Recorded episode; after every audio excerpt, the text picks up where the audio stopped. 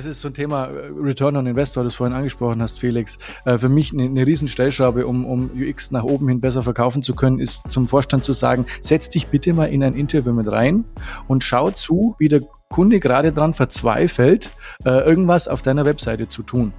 Ähm, und den O-Ton zu hören, das, das hilft so viel auch als UX-Designer so ein bisschen die Sprache äh, des Managements zu sprechen. Da wird es meistens dann irgendwo, geht es um Zahlen. Ähm, das ist nicht immer schön, ähm, aber Fakten schaffen ähm, und den, den beteiligten Stakeholdern diese Fakten mitteilen. Und am besten tust du dir oder am einfachsten tust du dir natürlich, wenn du sagen kannst, ähm, wir haben das und das gemacht äh, und das hatte die und die Auswirkungen. Hallo und herzlich willkommen, liebe Freunde herausragender digitale Erlebnisse zur nächsten Episode der Digital Product Talks. Unser heutiger Gast Fabian Lenz ist ein Kämpfer für agiles Arbeiten. Er begeistert sich für Designsysteme, Design Operations, ist aktuell UX UI Lead beim Versicherungsunternehmen Hokoburg. Davor hat er schon in einem Startup für Mediamarkt Saturn mitgearbeitet und war Head of UX beim deutschen Werkzeughersteller Hoffmann. Fabian hat sich zur Aufgabe gemacht, das Thema UX auch in, wie er es nennt, UX-unwirtlichen Umgebungen zum Leben zu erwecken und er wird uns erzählen, wie man das selbst in der traditionellsten Unternehmensstruktur mit gezieltem Stakeholder-Management schafft. Außerdem berichtet uns Fabian aus der Praxis, welche Prozesse in der digitalen Versicherungswelt heute schon die KI übernimmt und wie sich das auf die traditionelle Rolle des Versicherungsberaters auswirkt. Zum Abschluss erfahren wir noch, wie Fabian bei der Hokoburg UX-Metriken eingeführt hat, wie er diese misst und wie das Unternehmen mit den Herausforderungen der Personalisierung umgeht. Das Thema Datenschutz und Barrierefreiheit stellen dabei natürlich bedeutende Hürden dar. Viel Spaß beim Zuhören, los geht's! Dieser Podcast wird produziert von Lenart Media, deiner Agentur für Business Podcasts. Hallo Fabian, herzlich willkommen bei den Digital Product Talks. Schön, dass du heute unser Gast bist und mit uns die nächste Dreiviertel bis Stunde verbringst. Freut mich. Hallo zusammen. Servus, hi. Fabian, die Versicherungsbranche ist ja ein sehr stark äh, reglementierter Bereich. Wie läuft der Kampf für bessere digitale Erlebnisse? ähm, ja, nicht ganz einfach, um ehrlich zu sein. Also ich äh, hätte ich gesagt, bei uns läuft alles rund, hätte ich jetzt wahrscheinlich ein bisschen flunkern müssen, ehrlicherweise. Ähm, es ist es ist nicht so ganz einfach. Ähm, du hast richtigerweise ja gesagt, äh, es ist reglementiert. Das ist das eine.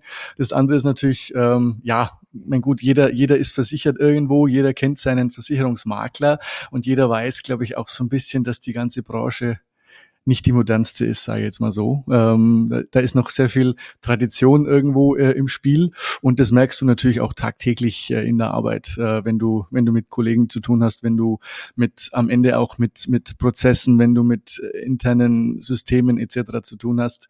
Ähm, das habe ich schon moderner erlebt, äh, ohne jetzt das Ganze wertend meinen zu wollen natürlich. Ähm, aber in der Hinsicht ist die Versicherungsbranche nicht ganz einfach. Ähm, jetzt im Vergleich zu anderen Branchen, wo du, wo du äh, ähm, das ganze Thema Digital Digitalisierung vielleicht einfach schon schon ein ganzes Stück weiter ist, äh, wo es vielleicht rein digitale Geschäftsmodelle gibt, ähm, da findest du natürlich eine ganz andere eine ganz andere Art zu arbeiten, ein ganz anderes Mindset der, der Leute, die da auch arbeiten.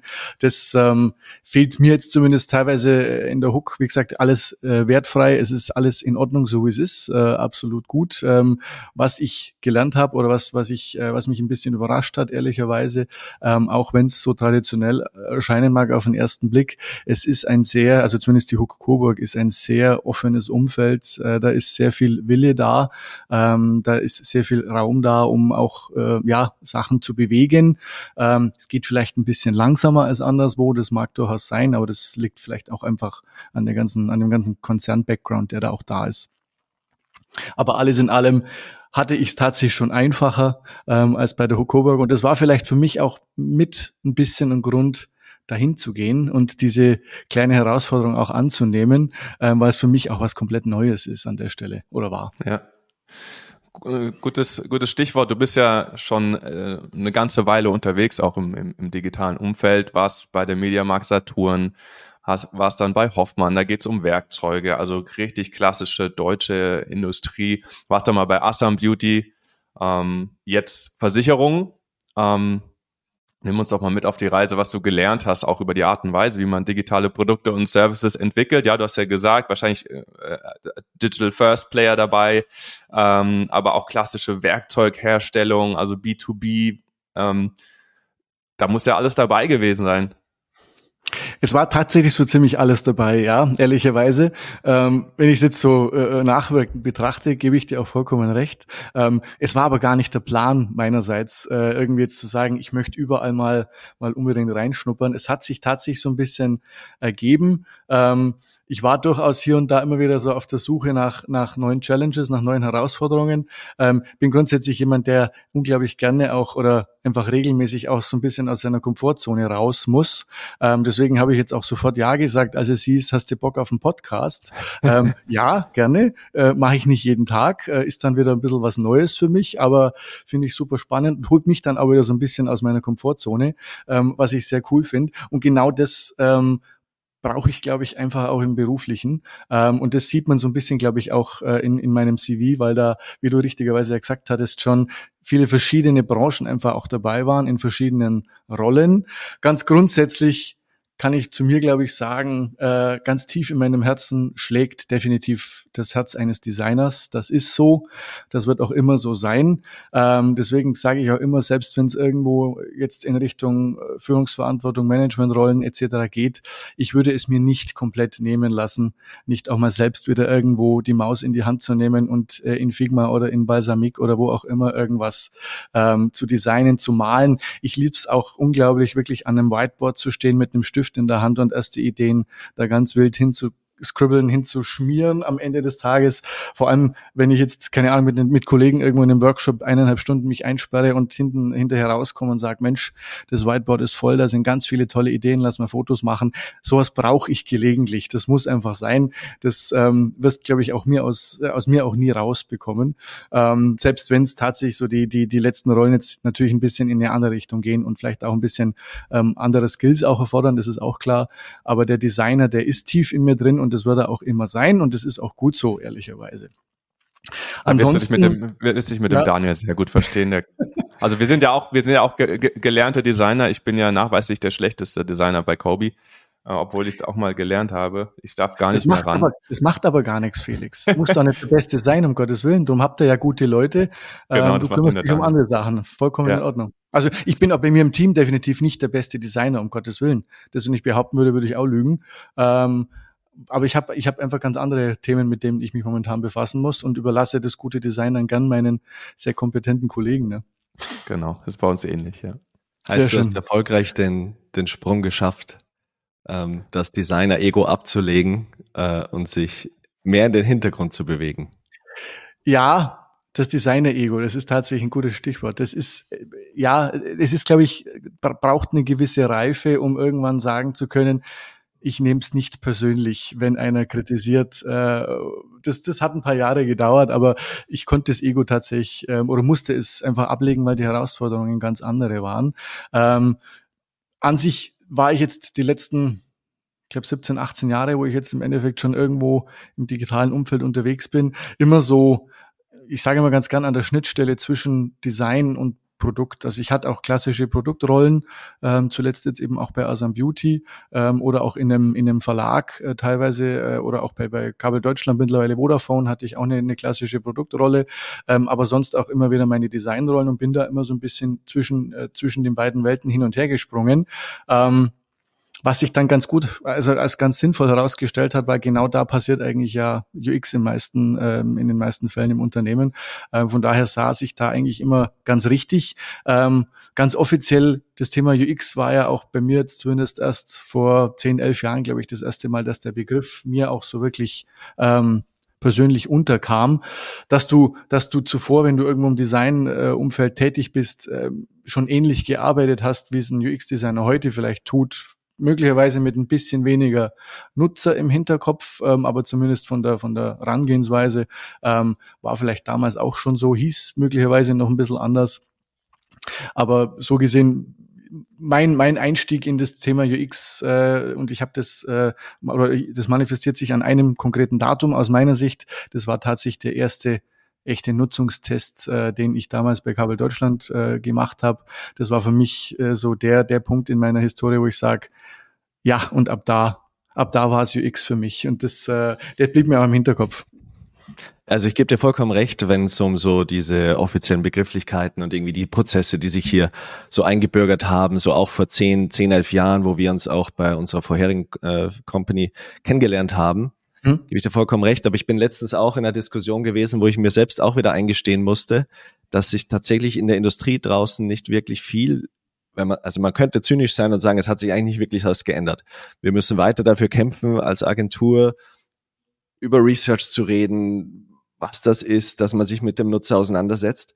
Und da muss ich sagen, wenn ich dann sage, okay, dafür habe ich jetzt elf Jahre schon gearbeitet und muss immer noch diese wirklich kämpfen teilweise. Ähm, ähm, und das sind keine Ausreißer, äh, Kunden, mit denen man sich hier äh, dann auseinandersetzen muss, besprechen muss, etc. Ist das dann auch wieder ein kleiner Wehmutstropfen? Also wie würdest du, wie würdest du vielleicht jetzt auch gerade jetzt in deiner aktuellen Position bei der Hook sagen, ähm, wie geht er damit um, ja, mit dem Ganzen, wenn du das nehmen wir gleich das Thema Research jetzt irgendwie. Kunden-Needs eruieren, äh, ins Produkt reinbacken. Wie ist die Hook da also, aufgestellt? Wie seid ihr lustig, lustigerweise, die, deine letzten 10, 11 Jahre, die du gerade beschrieben hast, ähm, könnten auch meine letzten 10, 11 Jahre gewesen sein, weil ich äh, leider Gottes, muss man sagen, tatsächlich genau die gleiche Erfahrung gemacht habe, beziehungsweise leider sogar immer noch mache. Und das ist das, was mich, äh, was mich tatsächlich so ein bisschen ähm, überrascht. Ja, also UX ist mittlerweile irgendwo, ich würde jetzt fast sagen, allgegenwärtig im, im Unternehmensumfeld. Ähm, selbst der Mittelstand hat es mittlerweile irgendwo mitbekommen. Ähm, und das bringt uns aber, glaube ich, aus meiner Sicht zumindest schon wieder zu dem nächsten Problem. Ähm, ich spreche da gern, ich möchte jetzt hier nicht irgendwelche, irgendwelche äh, Buzzwords äh, umherschmeißen, aber ich nenne es gerne Fake UX. Ähm, was verstehe ich darunter? Mir kommt es momentan häufig vor, dass viele Unternehmen da irgendwo auf den Zug mit aufspringen wollen, ähm, sich UX-Designer an Bord holen, meistens sogar nur einen, ähm, und dann innerlichen Haken dran machen. So, jetzt haben wir einen, jetzt machen wir auch UX und jetzt arbeiten wir auch nutzerzentriert. Ähm, dass das ganze Gebilde drumherum, das ganze Korsett, das ganze, äh, die ganze Organisationsstruktur überhaupt nicht dazu passt, äh, nutzerzentriert zu arbeiten, da macht sich im ersten, also im ersten Schritt auch keiner Gedanken. Ähm, für einen Geschäftsführer ist wahrscheinlich wirklich der Haken dran mental, weil er hat ja jetzt diese Rolle im Unternehmen, der macht jetzt schon. Ähm, und äh, leider Gottes, ich mache der, diesem einen UX-Designer in keinster Weise Vorwürfe. Der kann meistens auch nichts äh, ändern alleine, ähm, aber der ist da so ein bisschen allein auf weiter Flur und so ein bisschen verloren auch. Ähm, manchmal tut er einem dann eigentlich schon leid fast, ähm, weil er, weil er selber ja auch äh, eigentlich schon wüsste, wie, wie, er, äh, wie es gehen müsste, wie er arbeiten müsste. Ähm, aber er kann es oftmals nicht, weil einfach die, die Rahmenbedingungen nicht passen. Ähm, und das ist für mich ein Problem an der aktuellen Situation, ähm, dass, dass da viele gerade so ein bisschen mit aufspringen auf das ganze Thema. Ähm, aber selbst in größeren Unternehmen ist das Problem nach wie vor allgegenwärtig. Also ich habe es, ähm, und da bin ich jetzt auch tatsächlich ganz offen und ehrlich, als ich vor eineinhalb Jahren zu Hook kam, ähm, war die Welt da aus UX-Sicht ähm, auch nicht wirklich in Ordnung, ehrlicherweise. Hast du dich als Fake UX-Designer gefühlt? ähm, Nein, nicht mehr. Also es war ja Gott sei Dank, ich war ja nicht der erste meiner Art im Unternehmen. Es gab schon ein kleines Team äh, von, oh, lasst mich jetzt nicht lügen, ich möchte meinen Kollegen jetzt nicht zu nahe treten. Ich glaube, äh, sieben Kollegen waren schon da, als ich kam. Ähm, mit mir kamen dann noch drei, also es waren dann, wir waren dann elf, mittlerweile sind wir zu zwölf. Ähm, und das Thema war oder ist nach wie vor immer noch nicht ganz so einfach. Jetzt äh, muss man sich natürlich ein bisschen vorstellen bei der Coburg, äh, großes Unternehmen, sehr, sehr viele Stakeholder, sehr viele verschiedene Abteilungen. Ähm, jeder möchte was, jeder möchte vielleicht auch was anderes, äh, teilweise auch in eine andere Richtung gehen. Ähm, auf innerhalb eines Produkts, also in dem Fall jetzt beispielsweise einer Webseite, ähm, kann es natürlich schon sein, dass es da auch verschiedene Strömungen gibt. Ähm, das ist immer nicht ganz einfach, das unter einen Hut zu bekommen. Ähm, wenn jetzt dann eine relativ neue Rolle und ich glaube, der erste UX-Designer, wo man wirklich sagen kann, er war UX-Designer, kam, glaube ich, vor vier Jahren äh, ins Team. Davor gab es zwar Designer, aber die waren auch eher so im Bereich Marketing angesiedelt, waren eher, ja, Webdesigner, da war vielleicht auch noch die eine oder andere Printgeschichte mit dabei, die da auch mal nebenher mitgemacht wurde. Ähm, aber der erste UX-Designer, glaube ich, kam vor vier Jahren ähm, mit einem sehr kleinen Team, eher in einem autarken Projekt unterwegs. Also es gab auch noch keine zentrale Organisation dieses ganzen UX-Themas.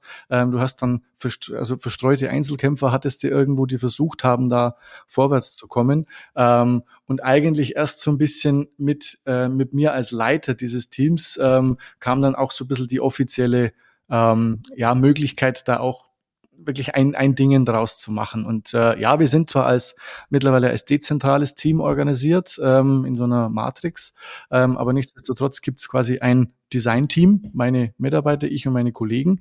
Ähm, und wir ähm, entwickeln uns natürlich auch als Team entsprechend weiter. In, wir wollen versuchen auch das Thema UX natürlich auch ins äh, noch tiefer ins Unternehmen zu bringen. Äh, und da kommen wir jetzt ein bisschen zu dem Punkt äh, Research, wo du gerade gesagt hattest. Ähm, auch wir hatten mit Aussagen zu kämpfen wie, äh, nee, braucht man nicht, kostet ja nur Geld oder ach, die Zeit haben wir jetzt leider nicht mehr. Ähm, und äh, ja, nee, also wir vom Fachbereich, ohne den jetzt auch zu nahe treten zu wollen, aber ähnliche Aussagen gab es, glaube ich, sicherlich. Wir vom Fachbereich wissen schon, ähm, was der Kunde da braucht oder wie der tickt. Also die, die Klassiker im Endeffekt, die gibt's da oder gab's da und gibt's vermutlich nach wie vor auch immer noch.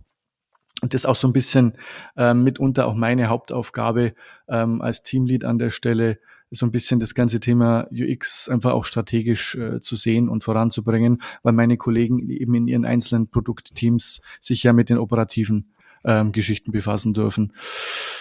Warum jo. glaubst du denn, dass sich äh, warum glaubst du denn, dass sich die Unternehmen so schwer tun, mit dem das Thema UX tatsächlich auch äh, dem die Management Attention zu geben, die es eigentlich verdient? Weil es gibt genug Studien da draußen, die auch sogar den ROI von, äh, von, von, von Design slash UX, UI äh, und ähm, das zentral im Unternehmen zu verankern, ähm, belegen. Es gibt den McKinsey Design Index, der sagt, wenn du, wenn, wenn du Design ins Zentrum deiner unternehmensstrategischen Entscheidung stellst, bist du erfolgreicher am Markt, weil du eben langfristigere Kundenbeziehungen hast und so weiter. Es gibt Watermark Consulting, die in die gleiche Kerbe schlagen.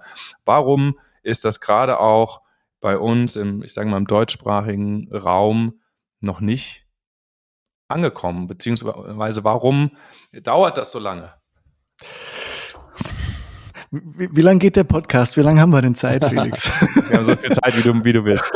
um Gottes Willen. Also, ähm, warum tun wir uns da so schwer? Also einerseits glaube ich, dass dieses richtige Mindset, das du eigentlich ja brauchst im Unternehmen, aktuell meistens nur ganz unten irgendwo zu finden ist.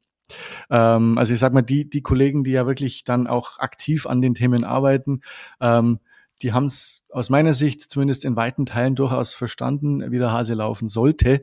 Ähm, ich glaube, deutsche Unternehmen tun sich nur schwer, dass das nach oben dringt. Ähm, einerseits.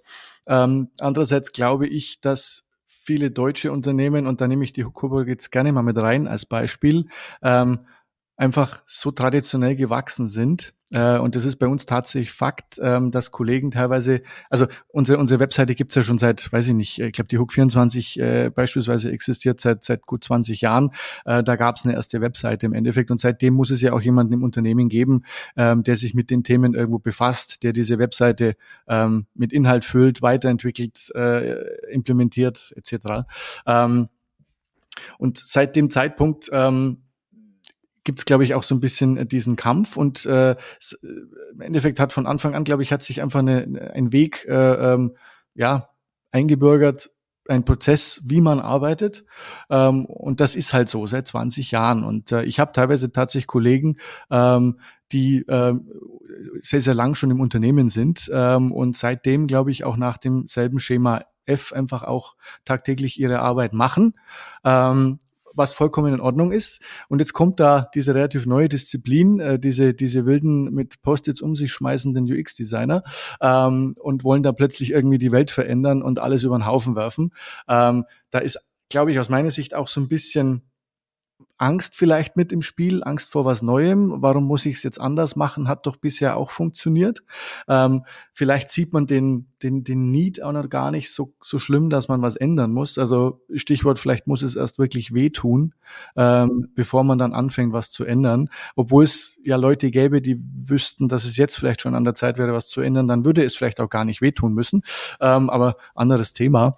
Ähm, also grundsätzlich, glaube ich, sind es viele kleine Aspekte, die, die dazu führen, dass sich gerade deutsche Unternehmen, glaube ich, da einfach sehr, sehr schwer tun. Ähm, ich habe auch in meiner beruflichen Laufbahn schon Aussagen gehört, wie äh, so weit kommt es noch, dass wir den Kunden fragen, was er haben will. ähm, also wenn du so ein Umfeld vorfindest, dann weißt du eigentlich schon, okay, ähm, hier wird es extrem schwer, war jetzt bei der Hook nicht, ähm, ja. aber ich habe ähnliche Aussagen schon gehört, wo ich mir das gedacht habe, okay, das ist nochmal das nächste Level auf das Klassische, wir kennen unsere Kunden, ja, das, ja, das ja, also kennen, in- und auswendig kennen ist ja, das eine. Aber dann, ähm, dann auf den Kunden ignorieren ist, auch, ist natürlich ist so ein bisschen gut. dann die, die, die Spitze, ja. Ähm, da wird dann, da wird's dann sehr extrem. Ähm, aber das, äh, sowas findest du tatsächlich äh, häufiger, als du, glaube ich, äh, vermuten magst in Deutschland. Ich meine, ihr werdet es wahrscheinlich kennen. Ihr seid als Agentur für Unternehmen äh, zu, äh, also tätig ähm, und habt da dann sicherlich Einblicke. Ähm, ich denke, das es, es zieht sich, zieht sich sehr, sehr, also es hat, glaube ich, sehr, sehr weite Kreise, ähm, das ganze Problem. Wenn ich so rückblicke, dann, ich meine, der Mensch ist sehr einfach gestrickt, ja. Und ich glaube, natürlich, wie du sagst, es kann das negative Beispiel sein, dass man wirklich von dem Schmerz dann lernen muss, wenn man irgendwo auf die Schnauze fällt und dann sagt, okay, jetzt müssen wir das aber endlich mal richtig gescheit machen. Aber ich glaube, es sind auch, man muss halt auch diese, den Invest natürlich in die UX, ähm, in die UX generell, aber natürlich auch dann die kleinen Erfolge auch davon haben. Also es hilft mir natürlich nichts, wenn ich nur irgendwelche Papers lese über den Return of Invest und bla bla bla. Aber irgendwann muss ich auch zu einem Punkt kommen, wo ich als Unternehmer dann auch irgendwann diesen, jetzt ist die App gelauncht, hey, wir kriegen gutes Rating, hey, jetzt kommen auf einmal mehr irgendwie Ticketverkäufe, ähm, whatever. Also ich glaube, du musst auch diese Erfolge dann ja irgendwann auch beweisen und auch haben, damit man dann sagt, ah, okay, endlich ähm, kleiner Erfolg, richtig geil und jetzt geht's weiter. Ähm, ich kenne genug Beispiele, wo wir an digitalen Produkten gearbeitet haben, die ähm, ein Launch-Date hatten von äh, neun Monaten, dann war es irgendwie eineinhalb Jahre, dann waren es irgendwie zweieinhalb Jahre und du merkst, wie das zu einer riesen Durststrecke wirkt, wird. Und die Unternehmen dann vieles in Frage stellen und dann sehr ungeduldig werden, weil sie einfach nicht zu diesem Punkt kommen, wo das Ding mal draußen ist, gelauncht wird und irgendwie, selbst wenn egal was zurückkommt, es kommt irgendwie Feedback zurück und man weiß, es ist draußen und das Monster ist frei und man muss jetzt damit arbeiten. Ähm, und, und deswegen glaube ich eben, dass es diese, diese einzelnen Erfolge auch braucht. Genauso bei dem Thema KI. Das ist jetzt natürlich, wird genauso wie vor zehn Jahren über UX, wo das auch irgendwie so ein Buzzword war und, alle, und, und super heiß war, ist jetzt KI super heiß. Jetzt schauen alle noch ein bisschen weg und sagen, ja klar, machen wir da jetzt irgendwie äh, KI etc. Aber es wird irgendwann zu dem Punkt jetzt kommen müssen, wo man dann auch tatsächlich hunderte von tausenden Euros in die Hand nehmen muss, irgendwelche Projekte supporten muss. Und dann muss auch da wieder ein erster Erfolg da sein. Also ähm, der Hype äh, macht das alles noch zur rosa, also man schaut da noch durch die rosa Brille als Unternehmen. Aber ähm, ich, genau, es wird bei KI genau das gleiche jetzt werden, dass man dann das auch beweisen muss, was dann damit auch besser gemacht werden kann. Das muss doch in der, auch gerade in der Versicherungsbranche muss das doch ein Riesenthema sein, äh, mit künstlicher Intelligenz bessere Produkte zu stricken oder die, die Versicherungsnehmer besser zu verstehen. Ähm, Gibt es da Projekte, über die du sprechen kannst? Ja, also ist definitiv ein Thema, absolut. Ähm, und äh, ja, da kann man sicherlich auch drüber sprechen. Das ist ja auch kein Geheimnis. Ich denke, ähm, auf diesen Hype ähm, springt gerade jeder so ein bisschen auf. Ähm, muss man eigentlich auch, ähm, was glaube ich sonst, ja, sonst, sonst äh, bleibt man irgendwann hinten dran und bleibt auf der Strecke am Ende des Tages. Ich glaube, da kannst du dich auch nicht dagegen verwehren. Ich, ähm, ich habe zu Beginn äh, dieser ganzen, äh, dieses ganzen KI-Hypes war ich ein bisschen skeptisch noch, ähm, habe da auch einen ähm, bei uns in der Hook sogar einen, einen sehr, sehr spannenden Vortrag eines, eines Journalisten äh, aus, dem, aus dem Silicon Valley gehört, ähm, der das ganze Thema auch relativ negativ beleuchtet hat, ähm, wo ich mir dann auch schon ein bisschen Gedanken gemacht habe, wie willst du das einfangen können, ähm, was da passieren kann. Ähm, aber im Großen und Ganzen glaube ich, sollte man jetzt momentan vielleicht einfach auch mal die, den Mehrwert und das Positive sehen, was es, was es für Unternehmen mitbringen kann. Und ja, für uns natürlich als Versicherung ist es, ist es ein großes Thema. Ähm, Automatisierung ist, ist ein, ein, äh, ein, ein Buzzword an der Stelle, das für uns natürlich extrem wichtig ist, gerade was, was das Thema Schadenregulierung anbelangt. Desto mehr Schäden quasi ähm, dunkel verarbeitet werden können, also wo jetzt quasi niemand, äh, kein, kein Mensch irgendwo äh, aktiv werden muss, ähm, desto besser ist es natürlich, weil es dann am Ende auch schneller geht für den Kunden. Da kommt dann ich als, als UXler wieder ins Spiel und sage, jawohl, bin ich voll dahinter, ähm, bitte so schnell wie möglich diesen Schaden regulieren, weil dann ähm, ist der Kunde im Endeffekt glücklicher. Ähm, und da kann natürlich eine, eine künstliche Intelligenz auf jeden Fall helfen. Da sind wir auch schon äh, dran, erste, erste ja, Themen mal so ein bisschen zu verproben. Ähm, auch im Bereich der Kommunikation mit dem Kunden, also äh, Stichwort Chatbot äh, ist, ist ein Thema, ähm, wo die künstliche Intelligenz bei uns auch Einzug halten wird. Ähm, der läuft aktuell äh, hauptsächlich auf der Hook24 Webseite und da schon auch ganz gut. Ähm, und gerade bei der Hook24 ist für uns natürlich der so ein bisschen der Digitaltreiber im, im, im Unternehmen, weil es halt ein reiner Digitalversicherer ist. Ähm, mit der Hook24 wird da auch sehr, sehr viel eben ausprobiert und verprobt. Ähm, ja, weil da die Zielgruppe einfach natürlich äh, besser passt, äh, weil es eben die, die, die Direktkunden sind an der Stelle. Ähm, aber grundsätzlich ist es für uns ein, auf jeden Fall ein Thema. Ähm, ich habe anfangs ein bisschen, ein bisschen versucht, ähm, ja, zu relativieren, weil ich ähm, ist vielleicht auch so ein bisschen in der Natur des UX-Designers. Ich mache Sachen gerne richtig äh, und ähm, mir wäre es lieber gewesen, man hätte vielleicht die ein oder andere Baustelle an anderer Stelle erstmal noch versucht abzuschließen, bevor man jetzt die nächste aufreißt. Ähm, aber ja, mittlerweile habe ich mich auch damit abgefunden, dass man wahrscheinlich einfach nicht drumherum kommt, da jetzt einfach auch schon mit auf den Zug eben aufzuspringen, ähm, bevor man dann irgendwo eben auf der Strecke bleibt an der Stelle. Wäre dann, glaube ich, auch nicht hilfreich. Ich wollte gerade da, wollte ich eigentlich einhaken, weil ich mir ja. mich genau in deinen Job reinversetzt und dachte mir so, okay, wenn ich jetzt bei der Hook wäre und jetzt wäre das AI-Thema, dann würde ich mir im gleichen Moment denken, okay, jetzt haben wir doch gerade mal irgendwie geschafft, Designsystem sauber aufzuziehen äh, im Unternehmen und, und Design-Ops voranzutreiben und irgendwie vielleicht sogar noch mehr endlich diesen ganzen Exkurs und Exchange irgendwie hinzukriegen, äh, dass alle da auf einer Wellenlänge sind. Und jetzt kommt das nächste Thema und sorgt eigentlich wieder für Chaos. Weil du musst ja schon auch sagen, weil ich meine, AI auf der einen Seite natürlich hat es einen Impact, ja, Chat, Chatbot, die Kommunikation ist das eine. So, dann ist das andere, okay, welchen Einfluss hat AI jetzt auf unseren Prozess tatsächlich, wenn es um UX-Design geht? Aber dann ja auch ist wahrscheinlich auch, nehme ich jetzt an, bei einer Versicherung schon auch dieser Reibungspunkt bezüglich, wie viel kann AI dem Ganzen abnehmen und was ist mit den ganzen Versicherungsberatern und wie steht das? Also ist das auch ein Spannungsfeld, dass du spürst, dass da eigentlich da ist? Ähm, ich hatte es zu Beginn eigentlich vermutet. Ähm, ich bin, ich bin ähm, ja schon so ein bisschen ein, ein ja, minimal verbranntes Kind in Sachen Versicherungen, weil mein Vater in dem Bereich äh, sein Leben lang tätig war und, und kenne das im Endeffekt seit klein auf. Äh, und darum hatte ich tatsächlich auch ein bisschen die ähm, die Erwartung fast schon, dass ich auch bei der Hook auf dieses Spannungsfeld äh, Digitalvertrieb versus äh, ja der, der menschliche Vertrieb quasi an der Stelle, dass ich auf das Problem treffe, ähm, ist bei der Hook tatsächlich aber gar nicht so sehr ausgeprägt äh, wie bei anderen Versicherern. Ähm, weil es diesen klassischen Maklervertrieb beispielsweise nicht gibt. Es gibt sogenannte ähm, Vertrauensmänner, Vertrauensfrauen, ähm, die äh, quasi in ihren Kundendienstbüros äh, vor Ort sitzen und natürlich Kunden beraten, ähm, aber auf eine weitaus charmantere Art und Weise, wie es andere tun, ähm, weil in meisten Fällen eben ähm, der Kunde eben zu Hook kommt und wir jetzt gar nicht wirklich ganz böse proaktiv irgendwie reißerisch mit viel Werbung äh, an den Kunden rausgehen. Ähm, von daher unterscheidet sich ein bisschen. Ähm, natürlich äh, spüren wir schon im, im äh, also auf, in den ganzen in den ganzen Sales äh, Kanälen auf der Webseite, ähm, dass natürlich schon auch der stationäre äh, Vertrieb immer wieder versucht, sich da irgendwo ähm, zu platzieren, was auch vollkommen in Ordnung ist. Ähm, es geht ja nach wie vor um, um Menschen und das ist auch gut so, auch wenn man natürlich versucht, auf der anderen Seite möglichst viel zu automatisieren oder durch durch Chatbots und ähnliches äh, möglichst viel ähm, ja menschliche Interaktion irgendwie zu technisieren. Ähm, alles fein, aber nichtsdestotrotz glaube ich, dass, dass der Kontakt zwischen den Menschen doch nach wie vor ähm, eine Relevanz hat. Äh, und da wird, ich sag mal so, die gute, die gute Mischung macht's da, glaube ich, am Ende des Tages.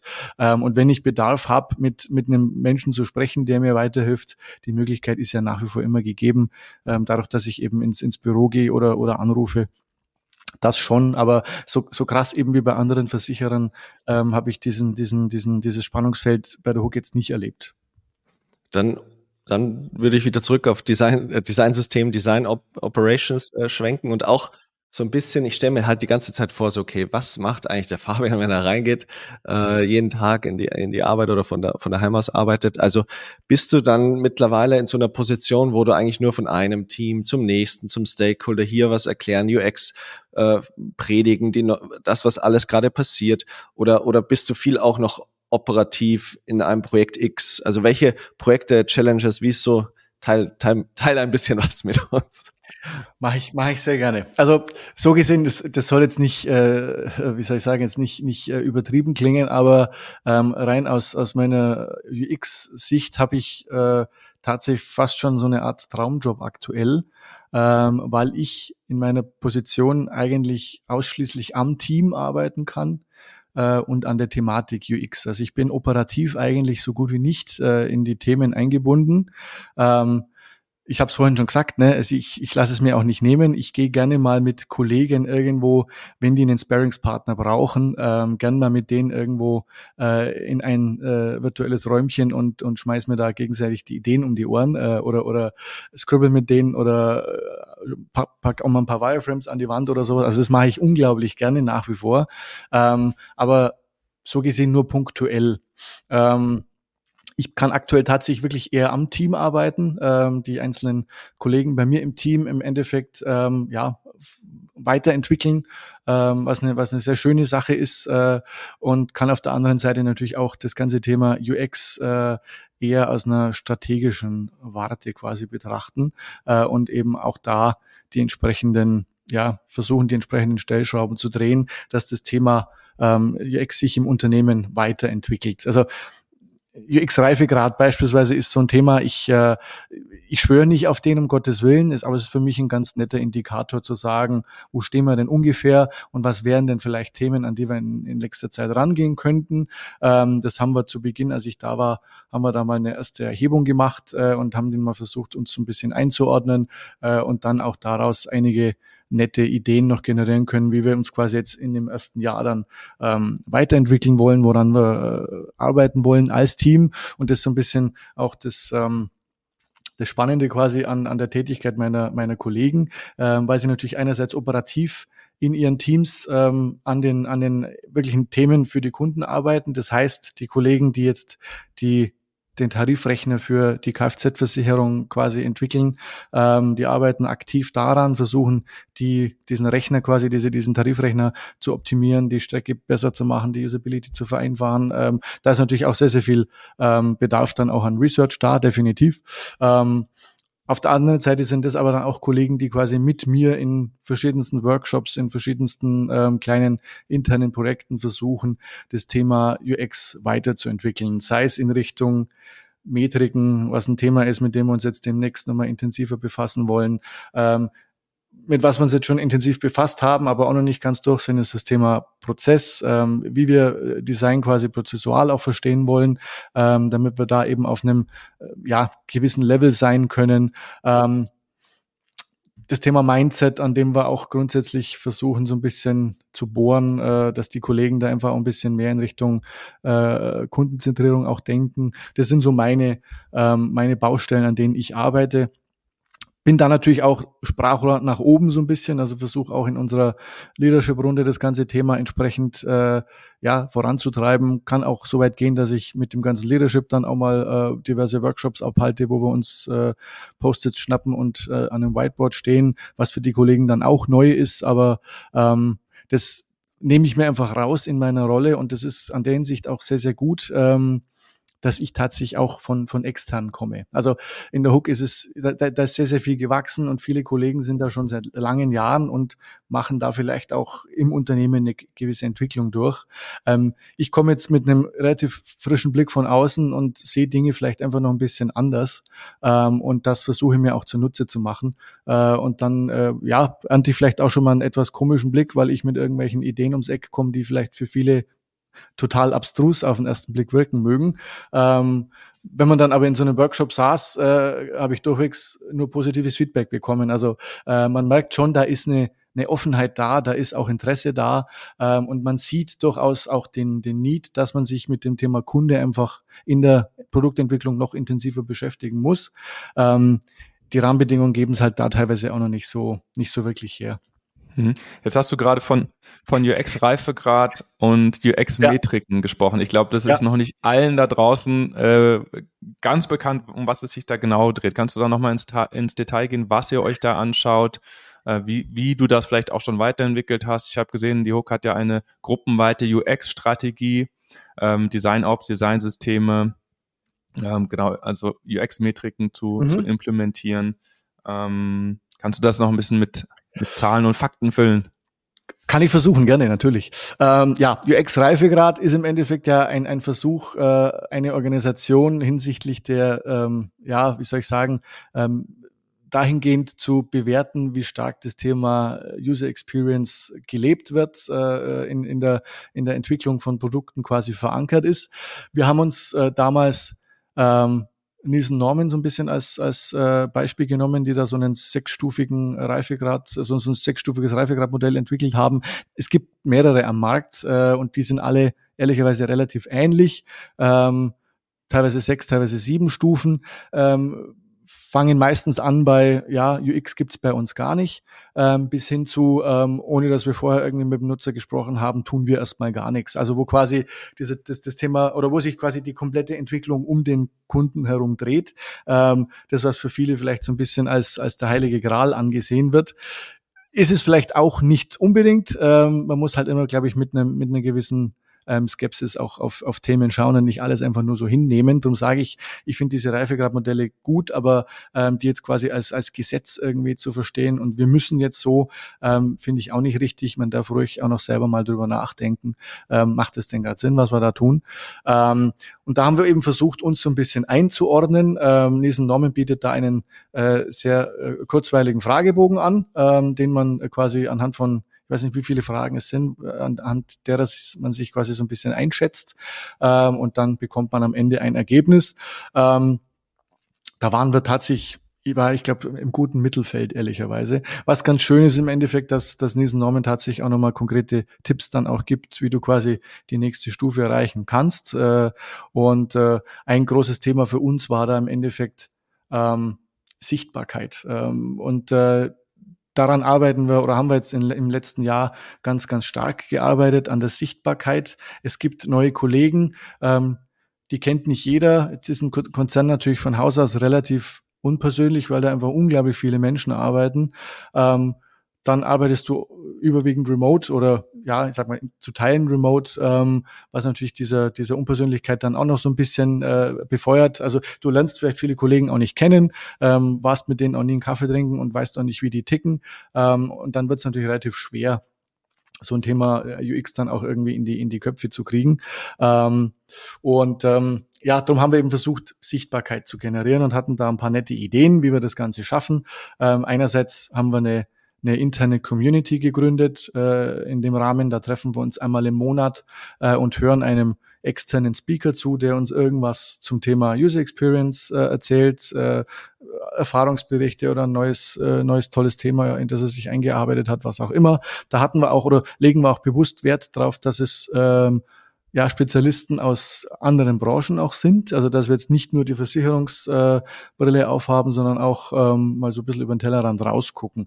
Das läuft sehr gut und da sind auch tatsächlich Kollegen außerhalb unserer Abteilung schon mit dabei. Und das war auch so ein bisschen die Idee dahinter zu sagen, wir schaffen da ein, eine Plattform, äh, wo man sich eben mit, mit Leuten, die vielleicht tatsächlich auch ein ähnliches Mindset dann haben oder entwickeln, was vielleicht auch so ein bisschen das Ziel dran ist, ähm, in dem Rahmen.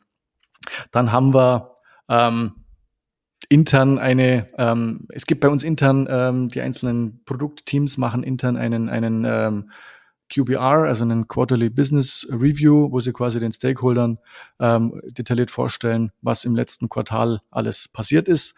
Ähm, ja, wir kamen auf die Idee, man könnte das Modell ja quasi für uns auch adaptieren. Ähm, und genau das tun wir. Haben wir heute Nachmittag auch wieder einen.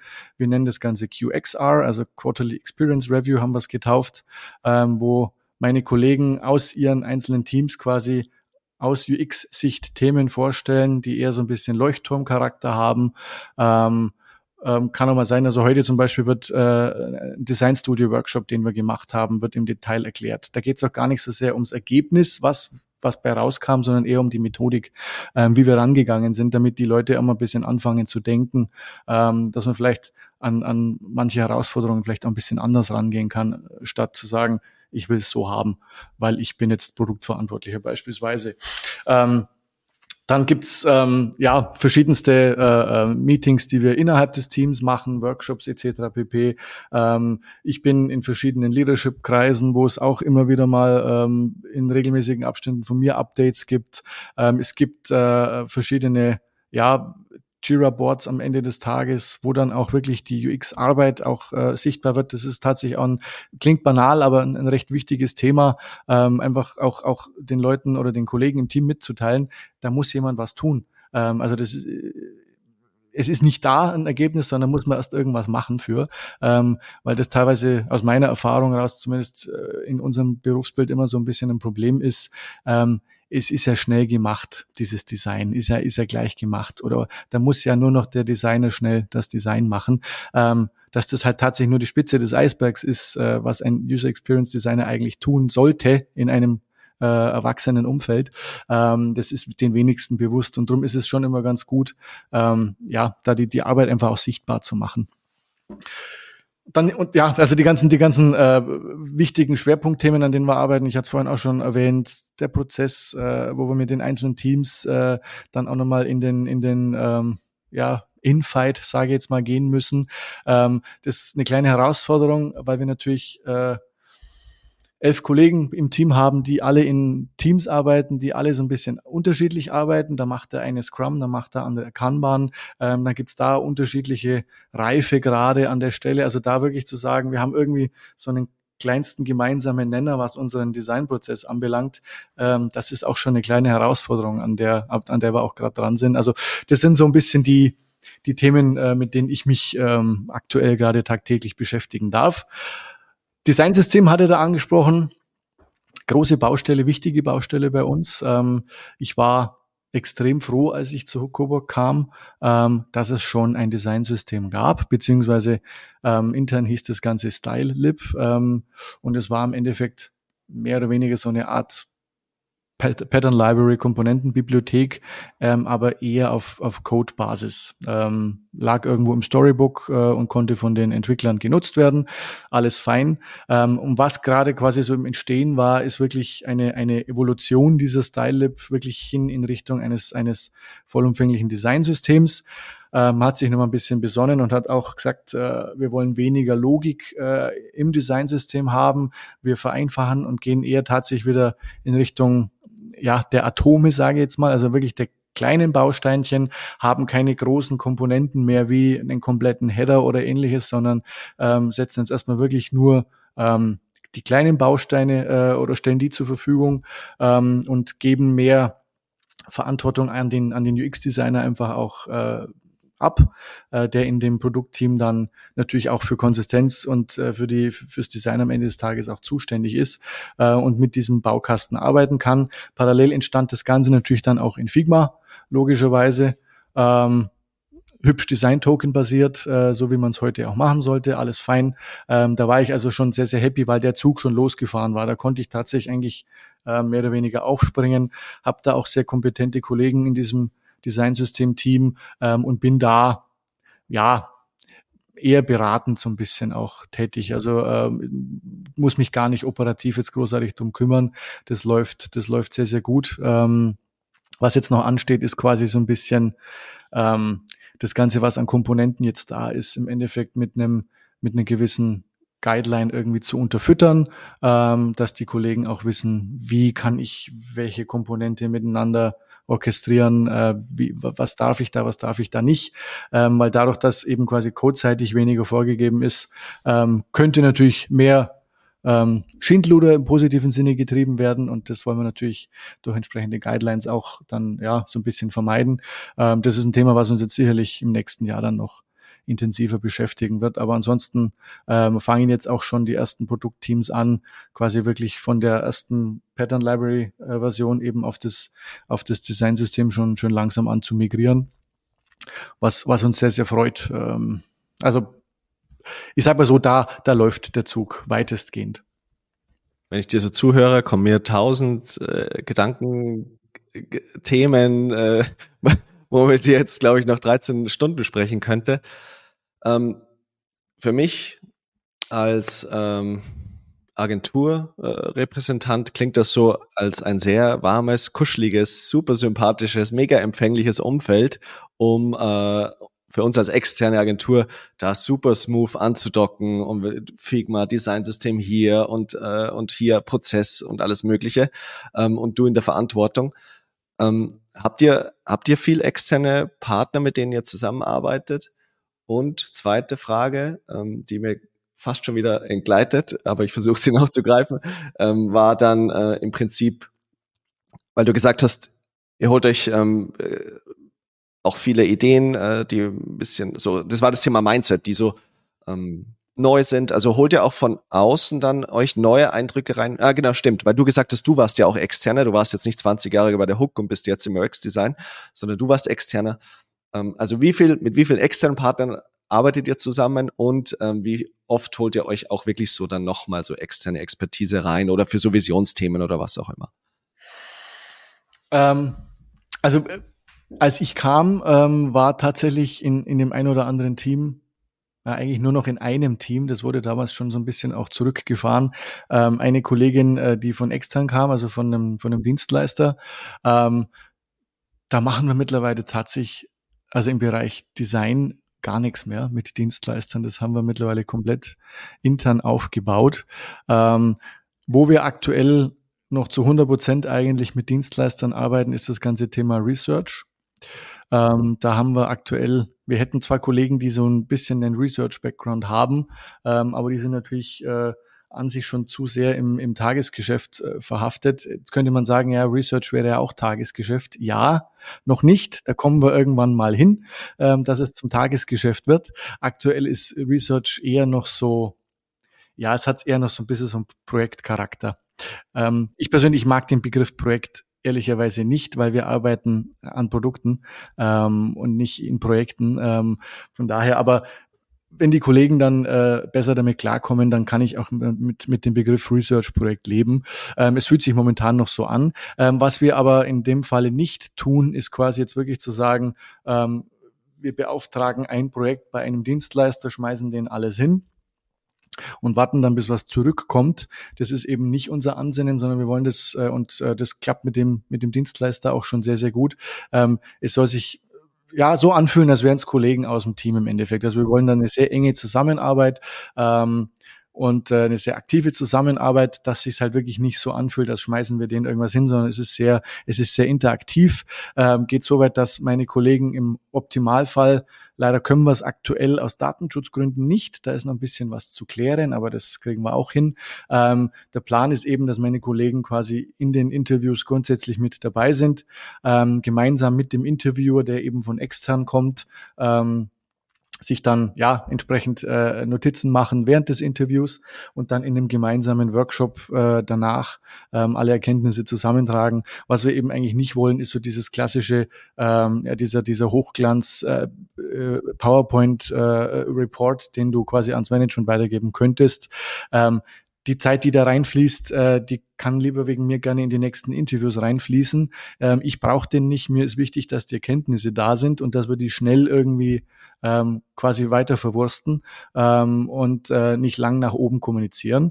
Was aber wiederum schön ist, ähm, ist, dass teilweise bei den Interviews auch äh, sehr viele Fachbereiche äh, mittlerweile mit dabei sind, ähm, die dann auch langsam den Mehrwert erkennen ähm, und das ist so ein Thema äh, Return on Investor, das du vorhin angesprochen hast, Felix. Äh, für mich eine, eine Riesenstellschraube, um, um UX nach oben hin besser verkaufen zu können, ist zum Vorstand zu sagen, setz dich bitte mal in ein Interview mit rein und schau zu, wie der Kunde gerade dran verzweifelt, äh, irgendwas auf deiner Webseite zu tun.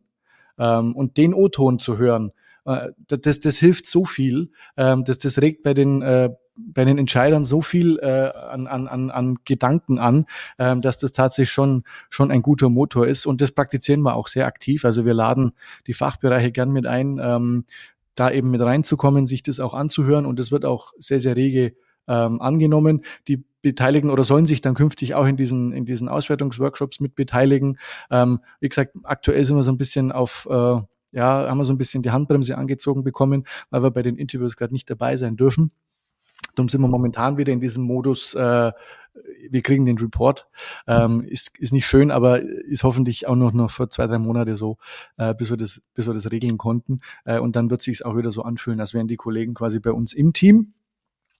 Ähm, in Richtung Innovationen, ähm, also äh, rein von UX-Seite ähm, ist da jetzt momentan gerade nix in Planung, ehrlicherweise, dass wir uns da von außen nochmal Input holen. Ähm, liegt jetzt vielleicht auch ein bisschen daran, äh, dass ich glaube, dass wir jetzt intern erst nochmal ein paar Baustellen haben, die wir vielleicht erst äh, abschließen, bevor wir dann, also gleiches Thema wie bei KI vorhin. Ähm, ich äh, wäre dann lieber lieber einfach noch die eine oder andere Baustelle äh, erst abzuschließen, bevor wir eine neue aufmachen.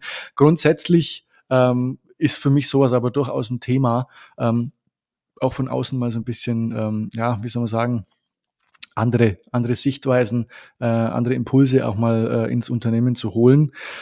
Ich, ich äh, behaupte zwar, dass ich noch nicht betriebsblind bin, ähm, weiß ich nicht, ich kann es nicht sagen. Ähm, der ein oder andere Kollege ist es mit Sicherheit mittlerweile, ist auch nicht negativ gemeint, das ist einfach ein ganz normales, äh, äh, ja, ist ein normaler Effekt, der irgendwann eintritt. Ähm, aber von da, da von außen ab und zu mal neue Impulse zu kriegen, ist vielleicht ganz gut.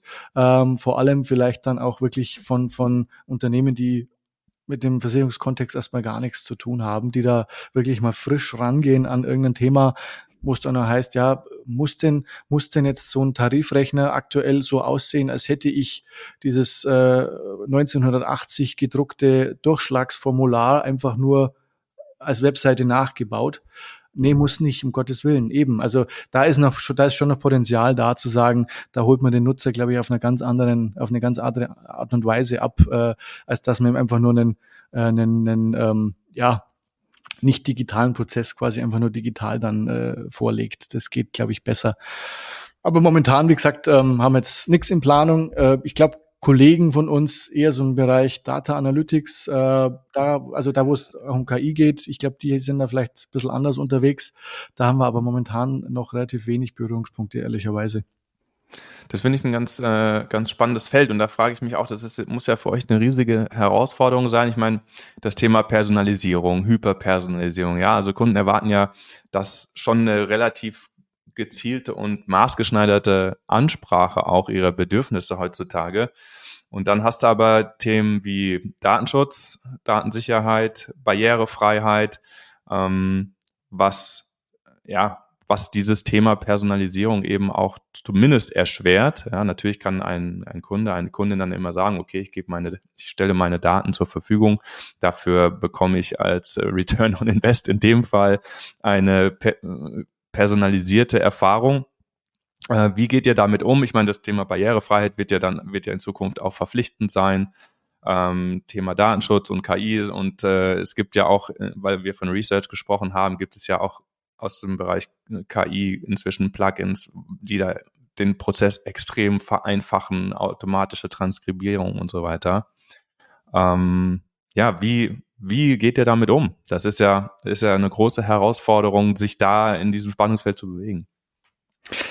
Also Personalisierung ist definitiv bei uns ein, ein Thema. Ähm, es gibt sogar ein eigenes Team, sage ich jetzt mal, äh, ja, so ein kleines Subteam, das sich ausschließlich mit dem Thema eben befasst äh, äh in unserer Abteilung. Ähm, ich finde es ultimativ wichtig, äh, natürlich auch aus, aus UX-Sicht. Ich finde nichts schlimmer, äh, wenn man irgendwo mit Prinzip Gießkanne ähm, äh, One Fits All äh, um die Ecke kommt, ähm, weil das schlichtweg einfach besser geht. Äh, man kennt den Kunden, also wenn ich jetzt von Bestandskunden spreche, ähm, kennt man ja den Kunden ähm, und dem dann quasi äh, einen Newsletter zu schicken, in dem ich ein Produkt bewerbe, das er vielleicht sogar schon hat ja, brauchen wir nicht reden. Also das ist, das ist Schmarren, ehrlicherweise. Ähm, das weiß auch jeder. Ähm, passierte jetzt bei der Hook nicht, aber kam mir durchaus schon bei e anderen ehemaligen Arbeitgebern unter, ähm, dass mir das Produkt, das ich schon hatte, quasi dann nochmal äh, angeboten wurde. Und das finde ich als Kunde einfach nicht, nicht gut. Also rein als, als, als Mensch finde ich das irgendwie komisch, äh, weil ich mir denke, naja, Freunde, also ihr kennt mich ja, ähm, warum bitte, warum, warum schickt ihr mir das jetzt? Also dann schickt ihr mir bitte was anderes, was ich noch nicht habe, macht mehr Sinn. Ähm, ich glaube, da ist oftmals aber eine der größten Herausforderungen tatsächlich einerseits das Datenschutzthema was bei uns auch eine Herausforderung ist im Endeffekt. Ähm, dann jetzt wieder so ein bisschen auch für die Hook äh, zu sprechen. Äh, ja, es gibt natürlich viele veraltete IT-Systeme oftmals noch, äh, wo es dann rein technisch einfach hier und da ein bisschen ähm, hakt oder schwierig wird, äh, an der Stelle jetzt auf irgendwelche Daten zuzugreifen, die ich jetzt bräuchte, damit ich an der anderen Stelle dem Kunden was anzeigen kann, was schicken kann, ähm, was vielleicht für ihn mehr Relevanz hat. Ähm, da sind wir aber dran. Also das Team beschäftigt sich da ähm, ja mehr oder weniger ausschließlich mit der ganzen Geschichte. Und das ist für mich einfach ein sehr, sehr wichtiges Thema. Vor allem, wenn man, wenn man sich auf die Fahne schreibt, man möchte trotzdem irgendwie möglichst persönlich irgendwie äh, auf den Kunden zugehen, ähm, finde ich es natürlich dann schlimm, ähm, wenn ich nicht mehr in der Lage bin, ihn äh, auf der Webseite, wenn er sich eingeloggt hat, mit dem Namen beispielsweise anzusprechen. Das können wir schon, um Gottes Willen, aber es war jetzt mal nur, nur ein Beispiel. Ähm, das macht für mich äh, einfach sehr, sehr viel aus. Und äh, das Gleiche ist im Endeffekt dann, ähm, ja, seinen Status zu kennen. Ähm, für mich ein großes ba eine große Baustelle beispielsweise ist das Thema Schaden aktuell bei uns. Ähm, wenn ich weiß, dass der Kunde einen Schaden gemeldet hat bei uns und äh, es, es gibt irgendwo ein Update, also der Schaden wurde irgendwo bearbeitet oder äh, es wurde eine Werkstatt verständigt oder was auch immer, ähm, dann wäre es doch eigentlich aus meiner vielleicht etwas naiven ähm, Brille, muss ich jetzt auch so, muss ich jetzt auch so sagen, eigentlich ja ein leichtes, dem Kunden irgendwie, sei es per E-Mail, sei es über unsere App, per Push oder sonst irgendwas, kurzes Update zu geben, ähm, was passiert ist. Dann muss er sich nicht drei, vier, fünf, sechs Tage lang Gedanken machen, ja, wann passiert denn da endlich was? Ähm, manchmal wäre es manchmal wär's so einfach im Endeffekt. Und äh, ich glaube aber, dass, dass oftmals tatsächlich die Technik immer noch so ein bisschen einen Strich durch die Rechnung macht. Ähm, und solche, solche Systeme natürlich erstmal abzulösen und äh, ähm, ja, ist, ist schwierig. Also wir hatten auch schon Ideen ähm, auf unserem, in unserem Kundenportal, ähm, das Ganze für den Kunden etwas, etwas angenehmer zu machen, wo wir tatsächlich dann so ein bisschen auf technische Probleme gestoßen sind, weil dann die Ladezeiten exorbitant zunehmen würden oder ähnliches, wo ich dann auch sage, okay, ähm, ich kann jetzt nicht versuchen, ein UX-Problem zu lösen und dann ein anderes UX-Problem in Form von schlechter Ladezeit wieder aufzureißen. Das wäre auch Quatsch. Ähm, aber da muss man tatsächlich dann auch immer so ein bisschen die Waage finden. Aber ja, also um es abzuschließen, Personalisierung für mich äh, ein, ein super relevantes Thema. Ähm, was mir da noch ein bisschen fehlt, ist äh, ja auch die, das Involvement von meinen Kollegen an der Stelle, ähm, dass da UX-seitig quasi einfach auch jemand mit im Boot ist. Ähm, weil wenn sie natürlich eine, eine Webseite je nach ähm, Kundentyp, sage ich jetzt mal, anders verhält, wäre es natürlich gut, wenn da jemand ähm, fachlich einfach auch noch mit im, im Boot wäre, äh, um, um einzuschätzen, ob das, äh, ob man da vielleicht noch irgendwas tun muss oder ob das, ob das dann so passt oder gar äh, sowas dann vielleicht mit diesem speziellen Kundentyp dann irgendwie auch mal zu vertesten oder ähnliches. Also da, ähm, da kann man vielleicht noch ein bisschen ähm, kundenzentrierter denken an der Stelle, obwohl ja Thema Personalisierung eigentlich schon ja extrem kundenzentriert gedacht ist. Ne? Ja, und ich, ich vor allem da in Anbetracht der Tatsache, dass ja Versicherungsprodukte schon, ja, es sind einfach sehr, sehr komplexe Produkte. Und ihr habt ja, und es gibt unterschiedliche Produkte, ja. Ich kann äh, eine Kfz-Versicherung haben, ich kann eine Lebensversicherung haben, ich kann äh, eine Zahnzusatzversicherung haben. Und ähm, das einfach zu erklären, und es ist ja ein Commodity-Produkt. Ja, es ist ja jetzt nicht so, ich sage, boah, ich hole mir jetzt eine neue Zahnzusatzversicherung, morgen gehe ich shoppen. Ähm, ich, machst du es nicht so? ich freue mich, wenn ich eine gute gefunden habe, ja, das schon. ähm, aber wie habt ihr da, ähm, also das ist ja quasi euer täglich Brot, die Komplexität von Versicherungsprodukten einfach zugänglich zu machen und den Menschen zu verklickern, warum das eine gute Idee ist, eine Haftpflicht zu haben. Definitiv. Ähm, ja, und für mich ist da tatsächlich äh, mitunter die wichtigste Maßnahme, wirklich den Kunden halt aktiv mit, mit einzubinden in die ganze Geschichte. Also wir haben äh, kürzlich äh, haben wir uns äh, in einem internen Workshop mit dem ganzen Thema UX Writing ein bisschen intensiver beschäftigt, äh, hatten da uns tatsächlich sogar Unterstützung von außen geholt ähm, und sind hergegangen und haben einige äh, Klickstrecken bei uns intern einfach mit dem Kollegen mal so ein bisschen analysiert.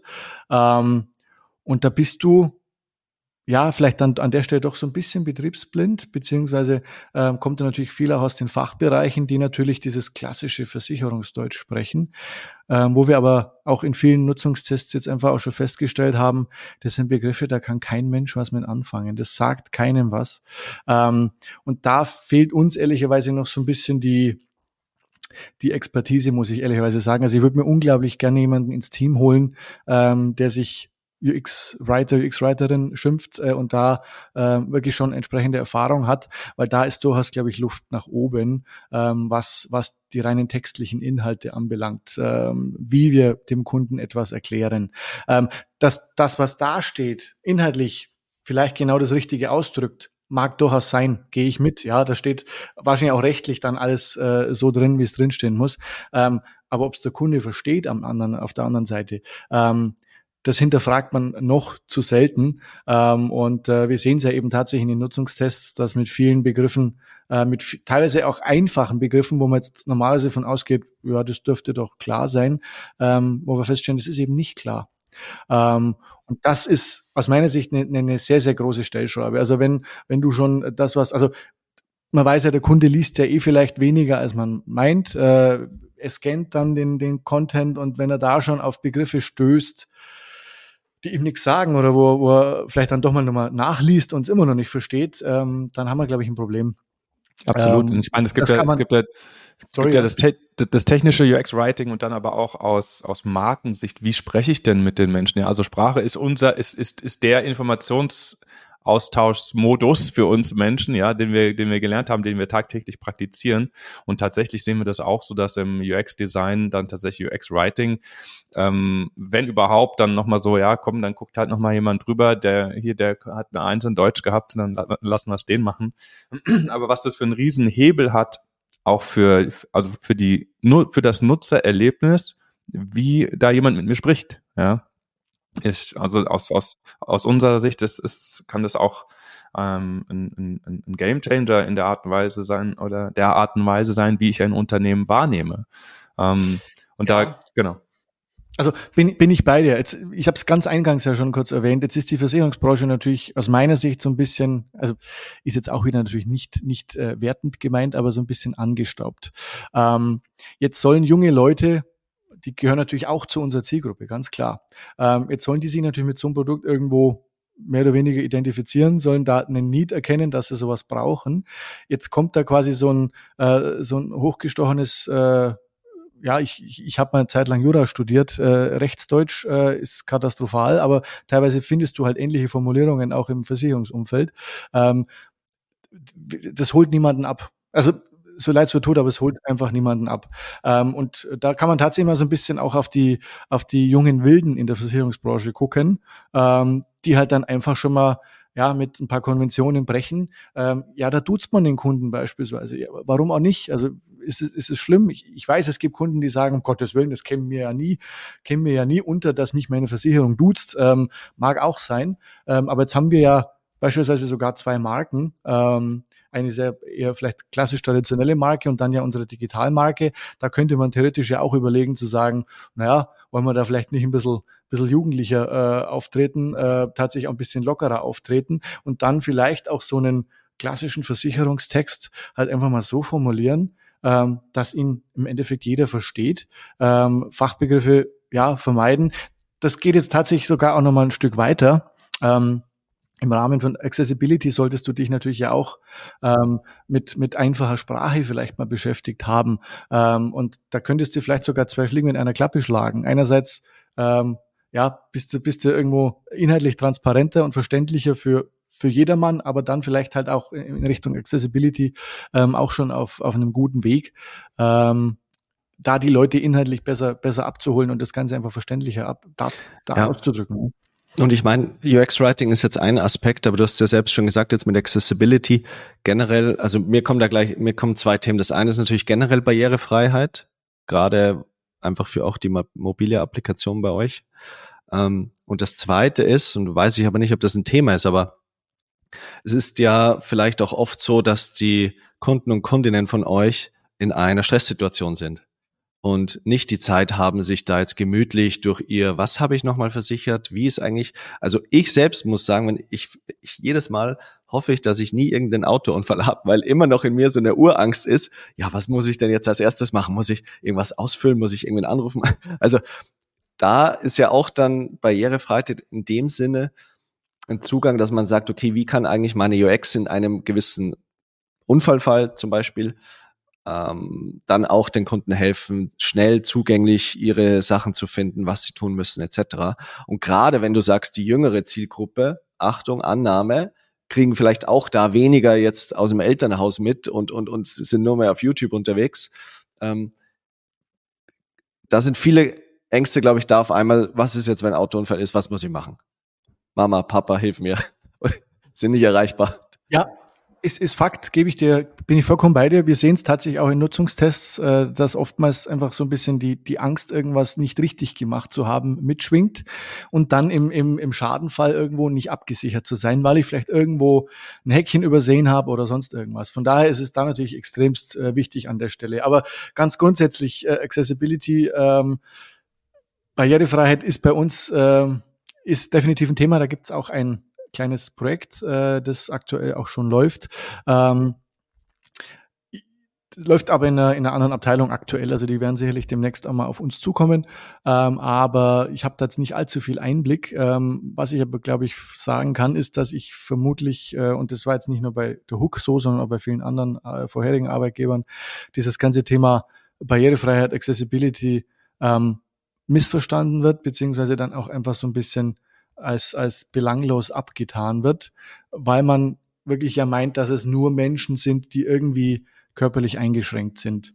Ähm, und zwar dauerhaft. Und das ist so ein bisschen das Problem. Dieses ganze Situative oder, oder Temporäre ähm, wird da eigentlich immer außen vor gelassen. Dass ich quasi, ähm, als schönes Beispiel wird immer die, die, die Mami mit dem Baby auf dem Arm äh, hergenommen.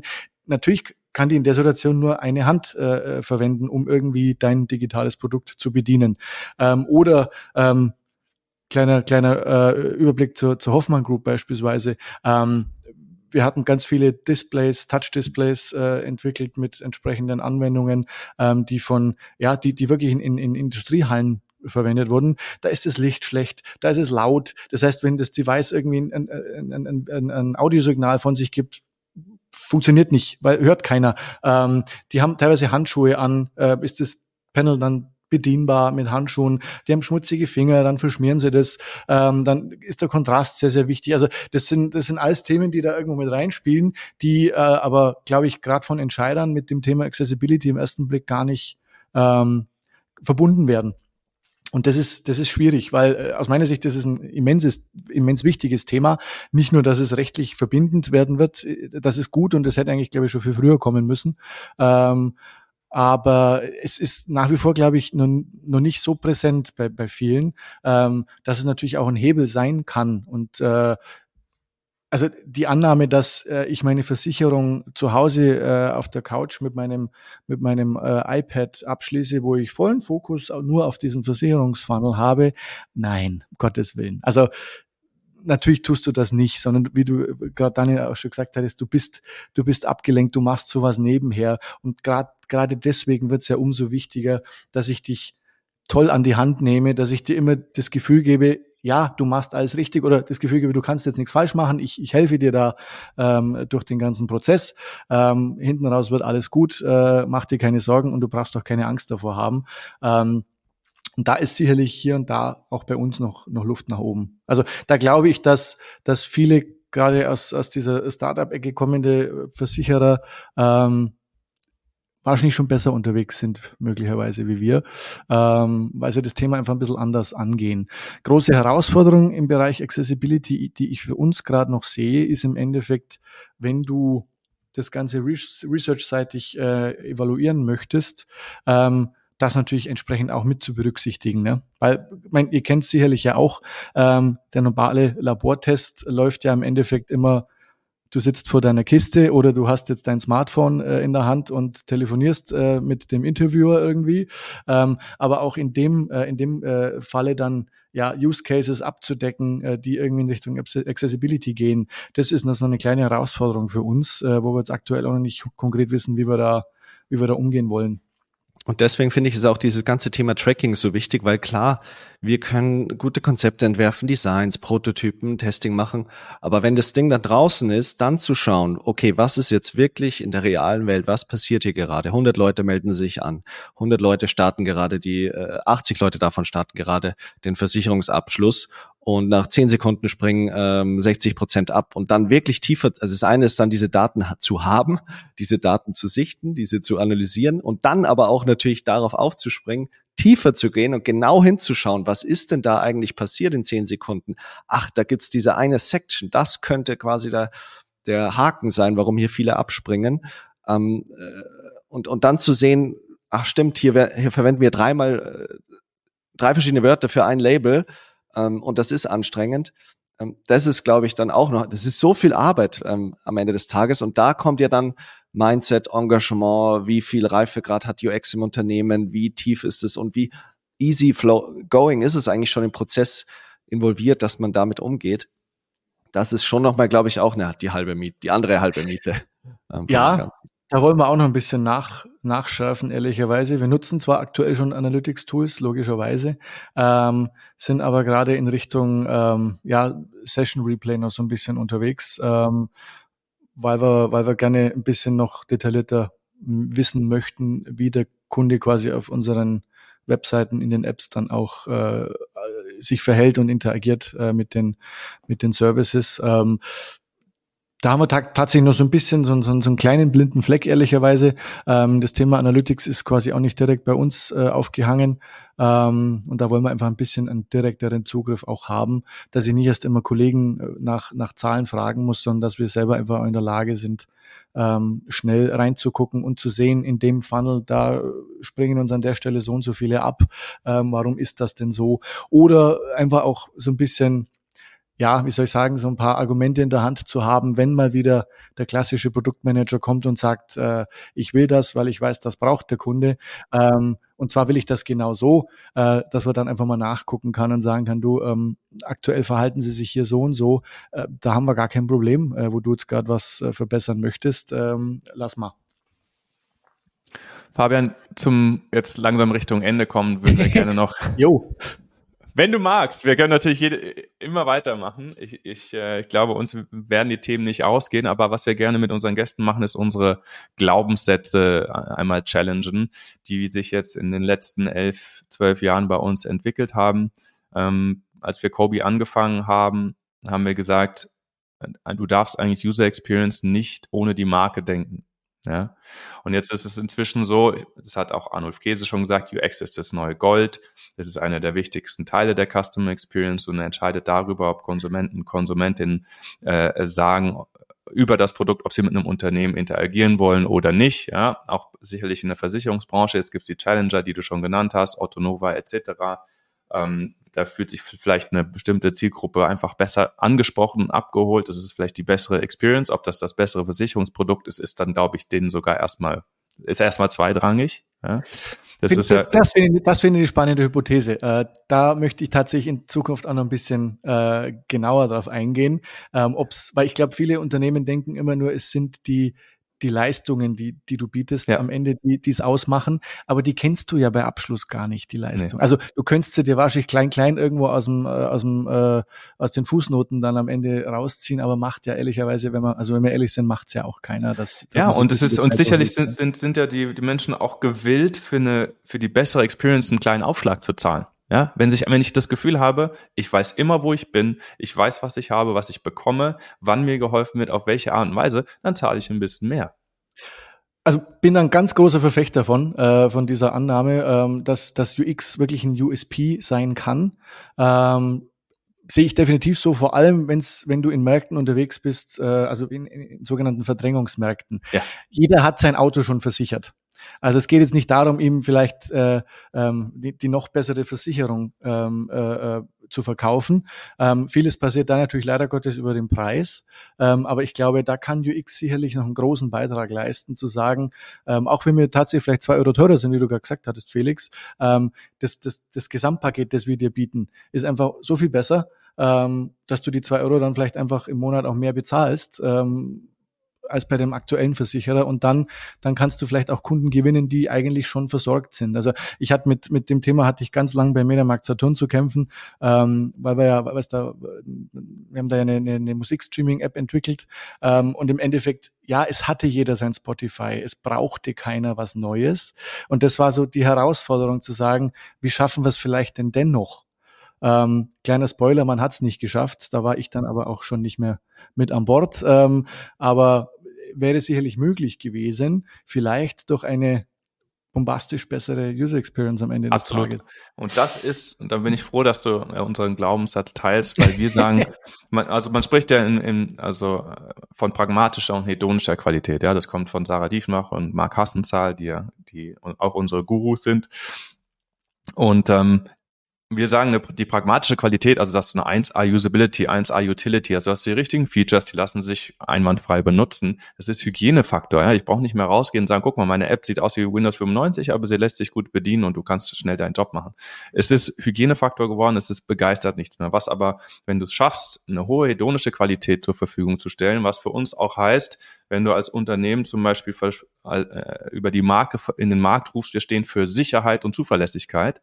Wenn du dann schaffst, das in die Experience reinzubacken, dass sich zum Beispiel äh, eine, eine Strecke in der App sicher anfühlt und in mir Vertrauen auslöst, dann habe ich eine ho hohe hedonische Qualität und dann sagen wir, sind die Konsumentinnen und Konsumenten sicherlich auch gewillt, in den meisten Bereichen einen kleinen Aufschlag dafür zu zahlen, dass sie die beste Experience haben. Ja, sie, also ich meine, Apple ist dafür das, das beste Beispiel. Bei Apple bezahlt man ein Vielfaches dessen, was man bei anderen Anbietern bezahlt, dafür, dass das einfach eine runde Experience ist, mit der ich mich sogar auflade. Mit Apple kann ich mich kreativer fühlen.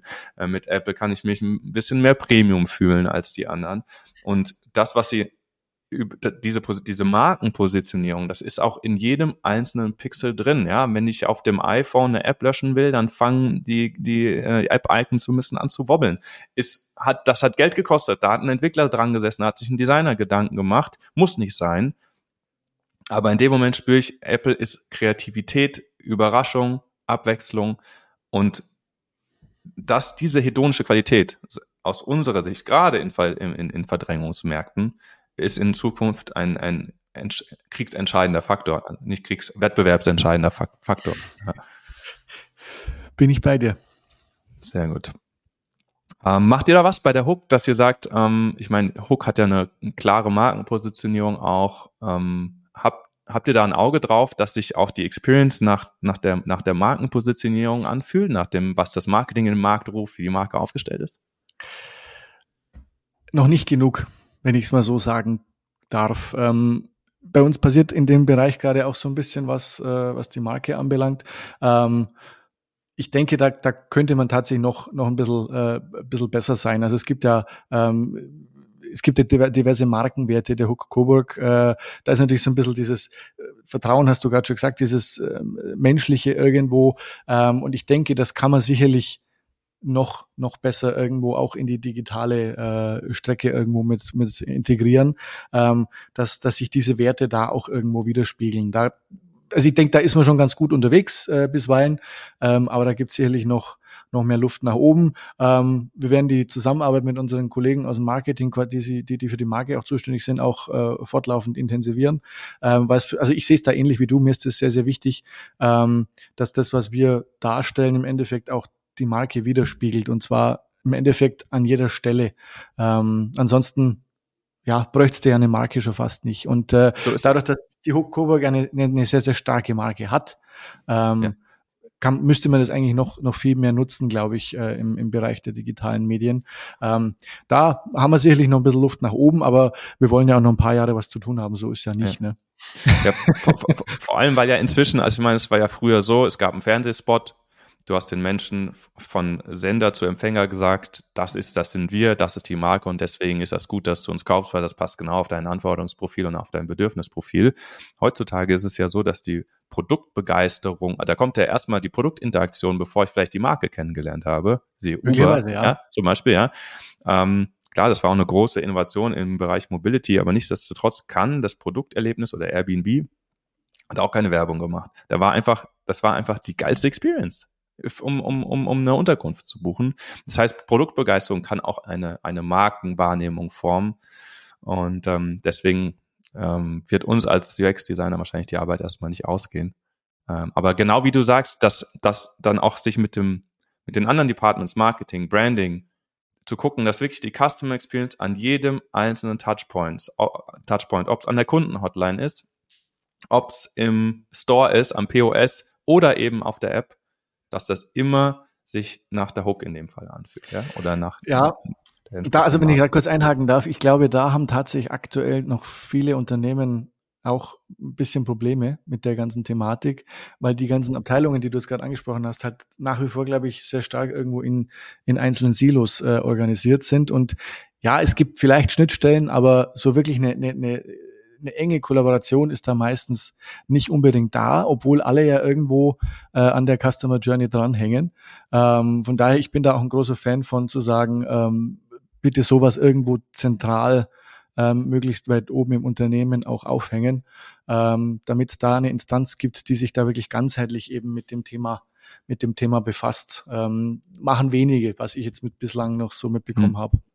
Definitiv was können wir denn machen? Was braucht's, um das Thema Experience, weil am Ende ist es Customer Experience und am Ende ist es das, was die Konsumentinnen und Konsumenten mit einem Unternehmen erleben, um das noch mehr ins Sichtfeld zu rücken. Customer Experience ist schon sehr im Sichtfeld, aber dass eben User Experience ein integraler Bestandteil der Customer Experience ist und auch inzwischen einer der wichtigsten. Siehe Beispiel Bank, ja, die Leute gehen vielleicht einmal im Jahr in die Filiale.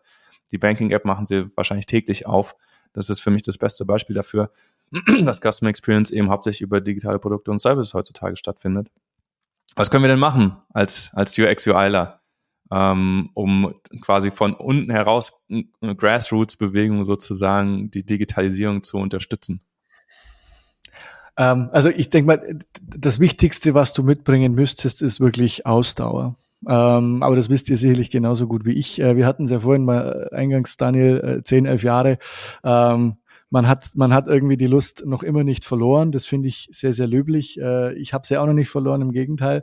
Ähm, und du brauchst einfach auch diese, diese gewisse Ausdauer, ähm, weil das, ja, es ist, es ist kein Sprint, den wir hier machen. Es ist tatsächlich eher ein, Marathon, den wir laufen, ähm, um, um das Thema irgendwie weiter nach oben zu bekommen. Was ich jetzt gelernt habe, was ganz gut funktioniert, ist tatsächlich, ja, beteiligen, ähm, wie ich es vorhin schon gesagt habe, den Vorstand gerne mal wirklich ganz nah ranholen, den mal wirklich äh, zuhören lassen, wenn ein Kunde gerade äh, verzweifelt äh, an der an der App oder was auch immer. Ähm, und was aus meiner Sicht sehr sehr gut funktioniert, ähm, ist zu versuchen. Es ist nicht mal nicht immer ganz einfach ehrlicherweise, ähm, aber zu versuchen. Ähm, auch als UX-Designer so ein bisschen die Sprache äh, des Managements zu sprechen. Da wird es meistens dann irgendwo, geht es um Zahlen. Ähm, das ist nicht immer schön, ähm, aber Fakten schaffen ähm, und den, den beteiligten Stakeholdern diese Fakten mitteilen. Und am besten tust du dir oder am einfachsten tust du dir natürlich, wenn du sagen kannst, ähm, wir haben das und das gemacht äh, und das hatte die und die Auswirkung. Heißt jetzt nicht. Entweder mehr Umsatz oder mehr Profitabilität. Das möchte, nein, dar, darauf möchte ich eigentlich gar nicht raus, weil das wäre jetzt aus meiner Sicht zu kurz gedacht. Das ja. ist meistens immer so die Denke, ja, ähm, sagt mal, wie viel habt ihr denn, wie viel hat denn eure UX-Optimierung an Mehrumsatz gebracht? Ja. Nee, das, das ist es nicht. Äh, da würdest du, glaube ich, UX auch nicht gerecht werden und das Ganze etwas zu stark vereinfachen. Ähm, ist übrigens auch ein, ein Thema, wo ich sage, ich habe es schon häufiger erlebt, dass, dass man äh, äh, unseren Job so ein bisschen mit Conversion-Optimierung irgendwie auch gleichsetzt. Hängt natürlich zusammen, um Gottes Willen, du kannst es nicht trennen, aber ähm, eine tolle Conversion muss nicht immer eine gute UX mitbringen ähm, und andersrum. Ähm, aber ich, da bin ich ein bisschen vorsichtig. Was ich meine, ist tatsächlich zu sagen, ähm, was man, was man irgendwie jetzt nicht rein monetär irgendwo äh, auch bewirken konnte, dadurch, dass man dies oder jenes äh, quasi getan hat. Ähm, ich weiß es nicht, beispielsweise könnte ich mir ganz gut vorstellen, ähm, dass man, dass man durchaus äh, äh, verargumentieren kann, dass man durch die und diese Maßnahme jetzt über die letzten sechs Monate ähm, weit mehr Nutzer in der App, äh, aktive Nutzer in der App hat, die das Produkt regelmäßiger nutzen. Ähm, solche, solche Themen, da kommen wir natürlich auch wieder so ein bisschen in Richtung Metrics. Ähm, wenn du da anfängst, tatsächlich ein bisschen was zu messen, ähm, ähm, hilft dir das natürlich durchaus ein bisschen auch nach oben, das ganze Thema UX dann auch zu verkaufen. Und ja, in der Hinsicht muss, glaube ich, jeder UX-Designer auch so ein bisschen ein kleiner Verkäufer sein, ähm, der die Idee und äh, das, äh, ja, den Mehrwert, den wir stiften können oder den unsere Rolle stiften kann, äh, einfach nach, nach oben und nach außen auch äh, immer wieder verkauft. Das ist definitiv der Fall, dass wir da einfach immer noch sehr viel kämpfen müssen und viel, äh, viele Challenges haben. Und jetzt hast du natürlich viele Faktoren, die haben wir ja heute auch besprochen, ähm, heute klingt es wie wenn wir seit 13 Stunden quatschen würden. Jetzt in dem Podcast haben wir die äh, angerissen und besprochen. Ähm, das ist der Mindset, das ist die Organisation, das sind die tatsächlichen Produkte, an denen man arbeitet. Ähm, nicht, nicht nur eine gute UX äh, sorgt für Conversion, sondern auch das Produkt am Ende des Tages, das ich da kaufen möchte. Aber auch wie man aufgestellt ist und welche Themen man verfolgt und wie man, wie sehr man in der Vergangenheit lebt oder auch nach vorne. Also vielleicht lösen wir uns auch einfach mal gerade jetzt von dem Kerngeschäft so. Wenn du jetzt nochmal so frei, ähm, ein freies Wesen sein könntest und, und was, was ist so die Zukunft, ja, wenn man jetzt so alle Themen, kulturelles, AI, ähm, die, die ganze digitale Branche, was wünschst du dir für die, für die ganze Zukunft von der, von der Digitalindustrie? Was, was das ist wahrscheinlich die schwierigste Frage, die ihr mir heute gestellt habt, glaube ich. äh, Deswegen kommt es ja noch einer im Petto. Ja, du hast noch einen, um Gottes Willen. Ähm, ich muss weg. Nee, ähm, wie soll ich sagen? Also ich glaube, ähm,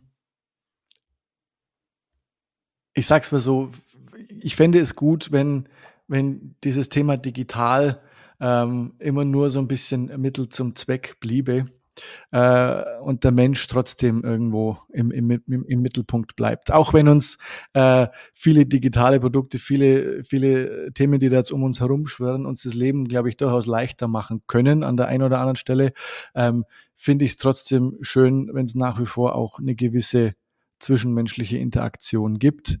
Äh, und die sollte man sich auch bewahren, ehrlicherweise. Ähm, nichtsdestotrotz finde ich es find ich super, was, was da jetzt natürlich alles entsteht.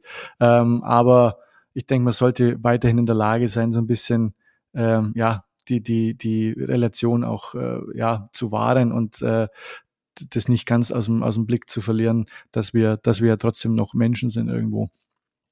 Das ist wahrscheinlich hätte ich es genau gleich gesagt. sehr gut, sehr gut beantwortet. Die, die, die, erste Killerfrage. ähm, Jetzt ist es schwer, weil ich mit meiner zweiten da nicht mehr richtig andocken kann, aber ich liebe, oder Felix und ich lieben es eigentlich, diese Frage zu stellen, aber ist wahrscheinlich auch gar nicht so schwer. Ähm, was sind eigentlich tatsächlich, wenn du, äh, musst wahrscheinlich gar nicht mal auf so deinen Homescreen äh, schauen, ähm, aber was wären so diese ein, zwei, drei Apps äh, oder auch, muss, müssen auch nicht Apps sein, kann ja auch äh, irgendwas anderes sein, digitales Produkt, wo du sagst, hey, ich möchte gerne als Fabian äh, Lenz äh, so viel Mensch sein wie möglich, aber ich kann auf viele sicher äh, Dinge im Digitalen nicht äh, verzichten. Was sind so die, die Produkte, wo du sagst, hey, die machen das richtig gut, die, die bringen mir jeden Tag ein Lächeln ins Gesicht? Ähm, puh, so viele gibt's da ehrlicherweise gar nicht. ähm, ich, ich momentan nutze ich es äh, nur privat, äh, weil wir es äh, aus Datenschutzgründen äh, aktuell äh, im Unternehmen nicht nutzen können. Aber wenn du mir jetzt fragen würdest, nimm, nimm eine, eine App, ein, ein Stück Software auf eine einsame Insel mit und nur das, dann wäre es tatsächlich Miro. Ähm, also irgendeine Art digitales Whiteboard. Ähm, ich habe ich hab innerlich immer den Drang, ich muss grundsätzlich was bei mir haben, wo ich irgendwas notieren kann. Weil die besten Ideen, das werdet ihr auch kennen, die kommen dir nicht, wenn du jetzt gerade an der Idee arbeitest und vor dem Computer sitzt, sondern wahrscheinlich, wenn du gerade draußen, also geht mir oft so, wenn ich in der Früh joggen gehe, fällt mir ein, ah, das ist es. Äh, und da muss ich irgendwie in der Lage sein, mir diesen Gedanken schnell irgendwo festzuhalten, weil meistens ist er sonst weg. Ich weiß nicht, ob es jetzt an meinem fortgeschrittenen Alter liegt, um Gottes Willen, ähm, dass ich mir nichts mehr merken kann. Ähm, aber ich brauche tatsächlich irgendwo eine Möglichkeit, mir was zu notieren. Ähm, in der Hinsicht bin ich da jetzt auch gerade äh, wieder relativ intensiv äh, mit Confluence gerade recht happy. Warum? Ich hatte bis, vor kurzem tatsächlich eine App genutzt, die nannte sich Clover, weiß aber, die kennt. Äh, ist, glaube ich, ein Startup aus England. Ähm, das ist auch so eine, so eine Note-Taking-App, mehr oder weniger, die auch so ein bisschen digitale Whiteboards mit, äh, mit verflochten hat. Ähm, die wurden jetzt aber verkauft, blöderweise an Figma, äh, und haben ihren Service jetzt eingestellt, äh, weswegen ich jetzt eine Alternative brauchte. Und äh, ich bin tatsächlich jetzt wieder bei, also auf privater Seite wieder bei Miro gelandet. Äh, und ich weiß auch warum, weil es ist tatsächlich aus meiner Sicht das beste digitale Whiteboard. Ähm, und ja, für alles, was ich, was ich irgendwo in, in Text quasi dokumentieren möchte, ähm, ist es, ist es eben Confluence. Ähm, mein, mein, mein, mein ursprünglicher Need war eigentlich, ähm, ich bin ein großer Freund von so einem von so Daily Notes. Also ich äh, äh, schreibe mir quasi grundsätzlich oder ich mache mir für jeden Tag eigentlich immer eine Notiz, ähm, wo dann dran steht, äh, welche Termine ich habe, äh, welche To-Dos ich jetzt für den Tag noch habe. Äh, also das ist so meine meine Morgenroutine quasi, mir das alles zu notieren, damit ich meinen Tag zumindest mental schon mal so ein bisschen im, im, im Hinterkopf habe. Äh, und das ging in Clover sagenhaft gut. Ähm, ja, jetzt ist Clover nicht mehr. Jetzt erstelle ich mir halt dann doch für jeden Tag wieder eine Confluence-Seite. Ähm, und dann geht's auch, ist nicht ganz so charmant. Ähm, also da ist die UX jetzt nicht ganz so äh, wie bei Clover quasi, aber so ist es. Also das wären jetzt so die beiden, also Figma, äh, äh, Miro und und und, äh, und Confluence sind so die beiden für mich persönlich jetzt aktuell wichtigsten und natürlich, wenn es in Richtung Design geht, ähm, kommst du an Figma natürlich nicht vorbei, ganz klar. Ähm, aber ich bin, weiß nicht, ob ich da so, so, so, so oldschool unterwegs bin. Ich glaube auch, dass du als UX-Designer einen unglaublich guten Job machen kannst, wenn du ein Papier und einen Stift in der Hand hast. Äh, also das liegt nicht unbedingt an der Software aus meiner Sicht. Die ist, die ist da nur Mittel zum Zweck. Ähm, und für mich persönlich, äh, wenn es in Richtung Visualisierung geht, ähm, ist mein Liebstes tatsächlich immer noch Balsamic ähm, weil es da einfach für mich am schnellsten geht, irgendwie eine visuelle Idee, äh, eine visuelle Idee mal schnell irgendwie ähm, ja, äh, so aufzubereiten, ähm, dass ich was mit anfangen kann. Also mit äh, Figma, Miro und Confluence hast du das komplette Software-Backbone von Kobe gerade beschrieben. Äh, das, ist das, was, das, ist das, was wir täglich nutzen. Fabian, wir haben schön. eineinhalb Stunden voll. Ähm, Tatsache. Es hat sich nicht glaube, so angefühlt, auch wenn es für dich zwölf so Stunden waren, Daniel. ja. ja. Wir haben viele, viele wichtige, spannende Themen äh, durchgesprochen. Vielen Dank für die ganzen Einblicke in deine Karriere, wie sich, wie sich das über die Zeit entwickelt hat, welche, was, was du gerade bei Hook vor der Brust hast, wo die, wo die Reise hingeht. Ich fand, das waren sehr, sehr, sehr, sehr spannende 90 Minuten. Tausend Dank für deine Zeit und ähm, es wird sicherlich dann auch nochmal einige Themen geben für eine Anschlussfolge mit uns dreien und äh, dann sprechen wir weiter. Ich wollte es gerade sagen, also auch von meiner Seite vielen Dank. Äh, oder ich sag mal so schön, nice for having me. Ähm, schön, dass ich dabei sein durfte. Und ich habe gemerkt, ja, also ich glaube, wir könnten wahrscheinlich noch äh, diverse weitere Folgen produzieren, aber das schreit dann ja fast schon nach einem nach einer Wiederholung irgendwann bei Zeiten quasi. So machen wir das. Danke Tausend Dank, Fabian. Zeit, die Themen. Vielen Dank an euch. Äh, macht's gut. Ciao. Ciao. Ciao. Macht's gut. Servus.